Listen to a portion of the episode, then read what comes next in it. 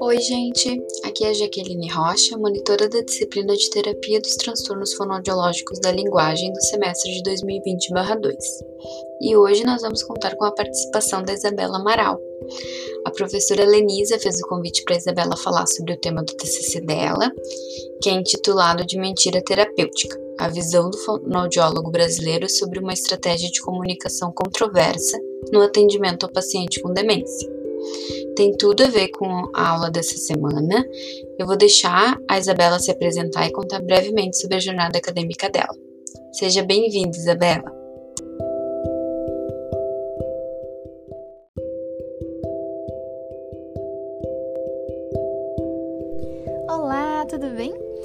Primeiramente, eu queria agradecer a professora Lenisa Brandão e a colega Jaqueline Rocha pela oportunidade de participar desse podcast, porque é muito gratificante receber um convite para falar sobre um assunto que gostei tanto de estudar durante a minha jornada acadêmica.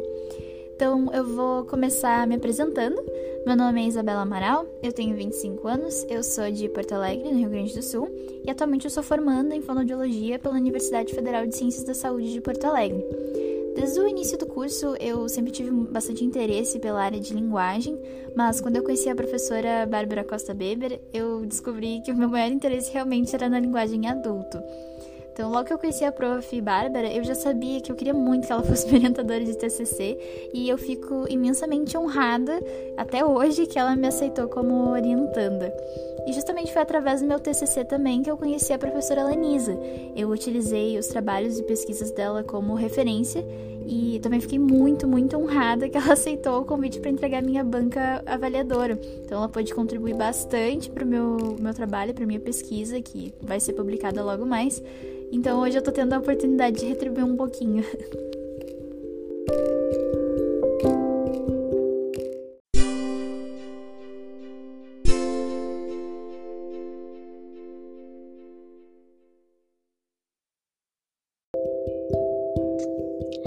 Que legal, Isabela. E é uma oportunidade também de conseguir divulgar a tua pesquisa, né? O teu trabalho. Isso também é muito gratificante. E eu queria te perguntar como que surgiu o teu interesse no assunto de estratégias de comunicação no cuidado de pessoas com demência.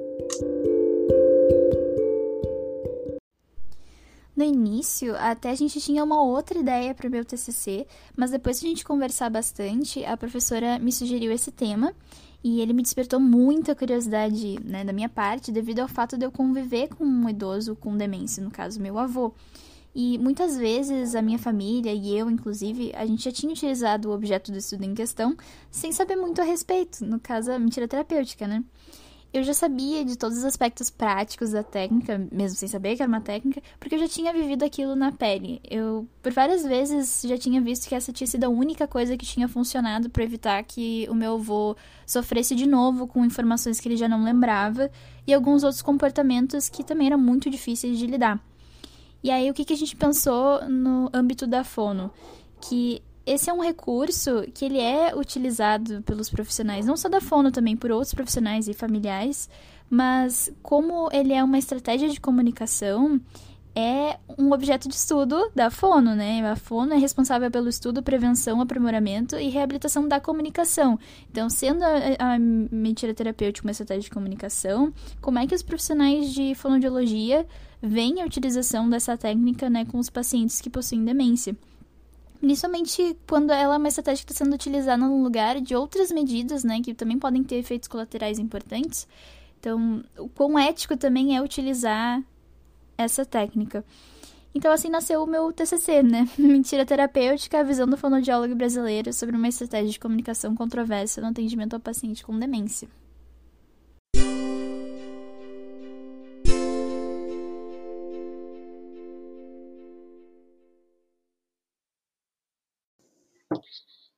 E explica pra gente como funciona a estratégia da mentira terapêutica e também dos aspectos éticos que permeiam né, esse assunto. Bom, para explicar direitinho o que é a mentira terapêutica, como ela é aplicada e quais são as implicações éticas do uso dessa estratégia de comunicação, eu acho que fica melhor se a gente der uma contextualizada primeiro. Então, vamos lá. A gente sabe que a demência ela é uma síndrome neurológica que é caracterizada pelo declínio progressivo, cognitivo e funcional, que causam prejuízo em dois ou mais domínios cognitivos, como a memória, funções executivas, atenção, linguagem, comportamento social e julgamento, capacidade psicomotora, entre outras, que não são relacionadas ao envelhecimento natural. Especificamente para a área de linguagem, a gente sabe que a deterioração dessa área e da cognição vão representar principalmente uma redução na habilidade dessa pessoa com demência de manter conversações, além, claro, da perda de memória, que é muito importante para essa área. E as pessoas com demência frequentemente vão apresentar alterações comportamentais que são bem difíceis de manejar, que são chamadas, na verdade, de comportamentos desafiadores. E esses comportamentos vão prejudicar muito a qualidade de vida dessa população, tanto fisicamente quanto psicologicamente, socialmente e economicamente. Então, vai ser nesses cenários que o profissional de fonoaudiologia vai desempenhar um papel fundamental quanto à intervenção e também tratamento dessa população, porque além da gente promover, a gente, né, no caso futuramente para mim, mas a gente promover adaptação e treino de habilidades cognitivas, ah, a otimização das funções comunicativas e comportamentais, a gente vai precisar lançar mão do uso dessas estratégias de comunicação que vão ser compensatórias para cada caso específico. Então, as estratégias de comunicação vão ser essenciais né, para a manutenção e melhora de qualidade de vida dessa população. Inclusive, olhando mais especificamente, essas estratégias vão apresentar um potencial de impacto direto nos momentos de angústia desses pacientes, assim como podem ser consideradas também um meio de intervenção em relação aos comportamentos desafiadores que eu mencionei anteriormente. Então, é aqui que a mentira terapêutica vai entrar em ação sendo uma das estratégias que é mais frequentemente empregadas né, para lidar com esses comportamentos desafiadores, não só por fonoaudiólogos, mas por outras especialidades também. A mentira terapêutica vai ser caracterizada por uma mentira aplicada somente quando é considerada para o melhor interesse do paciente, principalmente quando tem uma divergência entre a realidade do cuidador e profissional de saúde e da pessoa cometida pela doença. A mentira terapêutica, ela, como eu falei anteriormente, pode ser que seja uma intervenção e solução ágil para lidar nos momentos críticos, né, dos comportamentos desafiadores porque principalmente também pelo fato de ela ter um potencial de intervenção que não é farmacológico. Claro, respeitando os antipsicóticos e outras prescrições que são necessárias para o paciente, é, mas especificamente no momento em que acontecem os comportamentos desafiadores, porque esses remédios podem ter uh, uns riscos, né, que podem prevalecer sobre os benefícios, porque podem ter efeitos colaterais muito importantes sobre a saúde dessas pessoas com demência, que a mentira terapêutica não oferece né, esse risco que não oferece. E, além disso, é uma estratégia que pode ser utilizada né, por fonoaudiólogos na terapia também. Em casos que a pessoa com demência ela não tem a capacidade mais de compreender essa informação que está sendo recebida, né, ou a ação que está sendo solicitada para ela, e tomar decisões para o melhor interesse dela. Então, acaba contribuindo na terapia nesse sentido. O problema disso tudo, né, o que torna essa estratégia controversa, é o fato de que a mentira, especificamente, ela na verdade, é o ato de tentar convencer outra pessoa a aceitar aquilo que o próprio indivíduo sabe que é falso, em benefício próprio ou de outros, para maximizar um ganho ou evitar uma perda, né, segundo Matias e demais autores. Um, e é, isso constitui uma interação de valor social negativo, porque geralmente né, a mentira ela é utilizada para manipular, enganar, iludir ou então distrair outra pessoa. No caso da mentira terapêutica, essa mentira está sempre visando o benefício do paciente, nunca o benefício da pessoa né, que está utilizando a mentira terapêutica né, como estratégia de comunicação. Mas acaba sendo questionável se a mentira terapêutica é condizente com valores morais e éticos, principalmente no âmbito profissional, por causa dessas características dela, né, de ser uma interação de valor social negativo. Ser considerada, né, algo que ilude, manipula, engana ou distrai o outro. E também tem a possibilidade, querendo ou não, da mentira terapêutica ser considerada uma forma de abuso à autonomia da pessoa com demência. Porque se ela não for bem regulamentada, né, tiver leis, uh, regulamentos né, que sejam específicos para esse tipo de estratégia, pode ser que ele seja usado de uma forma inadequada ou então ineficiente também, uh, então prejudicando a pessoa a quem a gente está oferecendo um cuidado. E sendo muito necessário a gente saber definir principalmente quando que a pessoa com demência ela é capaz de decidir por ela mesma ainda, né? Pode ser que eventualmente com o progresso da doença ela acabe perdendo essa capacidade, mas a gente precisa saber diferenciar e como também aplicar essa estratégia de formas eficazes. Não adianta ser uma mentira terapêutica que seja de qualquer jeito, que depois vai causar mais sofrimento ainda na pessoa com demência. Na minha pesquisa especificamente, a, os, os, as situações que eram aplicadas, né, que eu perguntei para eles como que eles utilizavam, em quais situações, por quê, e eles me responderam da seguinte maneira, que as situações que eles mais utilizavam era para tranquilizar o paciente na situação de agitação, uh, colaborar com a terapia, evitar o estresse que é relacionado à perda de memória, uh, em questões de dificuldade ou recusa alimentar, dificuldade ou recusa ao tratamento medicamentoso, para evitar que o paciente saísse do local que ele estava se encontrando no momento, lidar com delírio, confusão, paranoia, garantir a segurança também do próprio paciente e também como outras estratégias, como a distração, enfim, não funcionavam.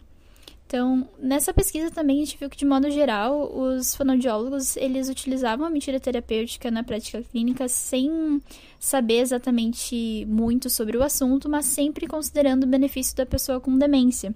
E na, na, grande maioria dos participantes, né, eles consideravam a estratégia como relativamente ética, válida e adequada, justamente pelo medo né, de não ter uma regulamentação que supervisione bem o uso e garanta a segurança de todos os envolvidos. Então, também, claro, a gente vê que existe uma necessidade muito grande de ter uh, um recurso né, de proteção quando se trata de um, uma questão ética, né? Uma questão moral nesse sentido. Uh, e como esse é um tema que a gente não costuma ver muito durante a nossa formação, e ficou muito evidenciado na minha pesquisa isso, que foram pouquíssimas pessoas, eh, se não me engano foram só seis que já tinham contato, já tinham ouvido falar sobre né, a técnica alguma vez durante a sua formação.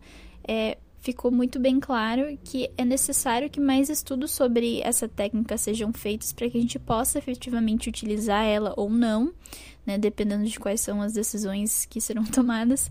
Uh, levando sempre em consideração uh, a necessidade de cada indivíduo com demência, principalmente uh, a opinião deles, né, nesse sentido, aqueles que estão em estágio inicial, se eles gostariam que isso fosse aplicado com eles para benefício deles, se sim, se não né? E quais situações específicas também eles gostariam que isso fosse recomendado.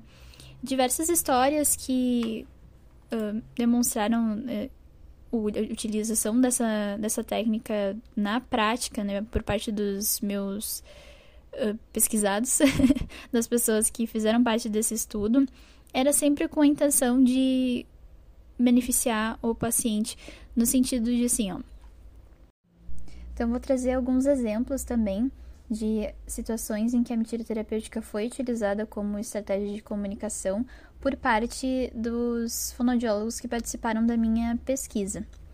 Em uma situação, um dos profissionais uh, utilizou a mentira terapêutica para fazer com que o seu paciente com demência aceitasse o tratamento, porque ele não queria iniciar nenhum tipo de procedimento, né, nenhuma atividade, sem que a filha tivesse presente.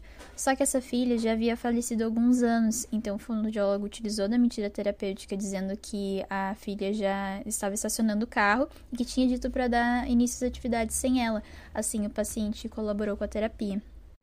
Em outros casos, os fonoaudiólogos também uh, orientam as famílias, em casos principalmente que quando os pacientes são confrontados com a verdade ou com a realidade, eles acabam ficando muito alterados né, em questões de comportamento, que tem difícil gerenciamento, e os fonoaudiólogos aconselharam os, esse familiar ou cuidador a não insistir nesse, nesse caminho né, e omitir, ou então realmente mentir sobre o fato ocorrido para que ele ficasse mais tranquilizado. Muitos fonoaudiólogos relataram também que utilizam essa estratégia quando ocorre a perda de memória, eh, em que a pessoa não lembra, principalmente do falecimento de entes queridos ou cônjuges, cônjuges, desculpa, eh, e é preferível simplesmente não forçar eles a reviver essa situação. Então, eles realmente orientam também as famílias a não relatar mais sobre esses, esses falecimentos, porque se eles não retêm a informação, eles só vão ficar revivendo uma coisa né, nova, na verdade, porque sempre vai ser uma informação nova para eles, e isso vai, com o tempo, causando cada vez mais uh, tristeza nesses pacientes, mesmo que eles não percebam isso de cara.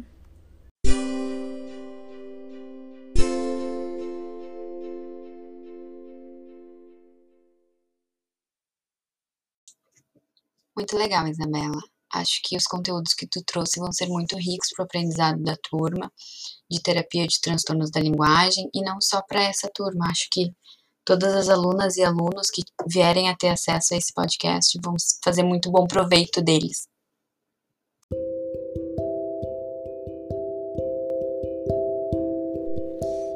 Isso, espero que tenham gostado de ouvir um pouquinho mais sobre esse assunto um pouco polêmico, né, pela característica controversa da mentira terapêutica, que eu também possa ter contribuído um pouco mais para formação e compreensão acerca desse assunto. Agradeço novamente pelo convite, né, pela oportunidade e desejo sucesso para todos.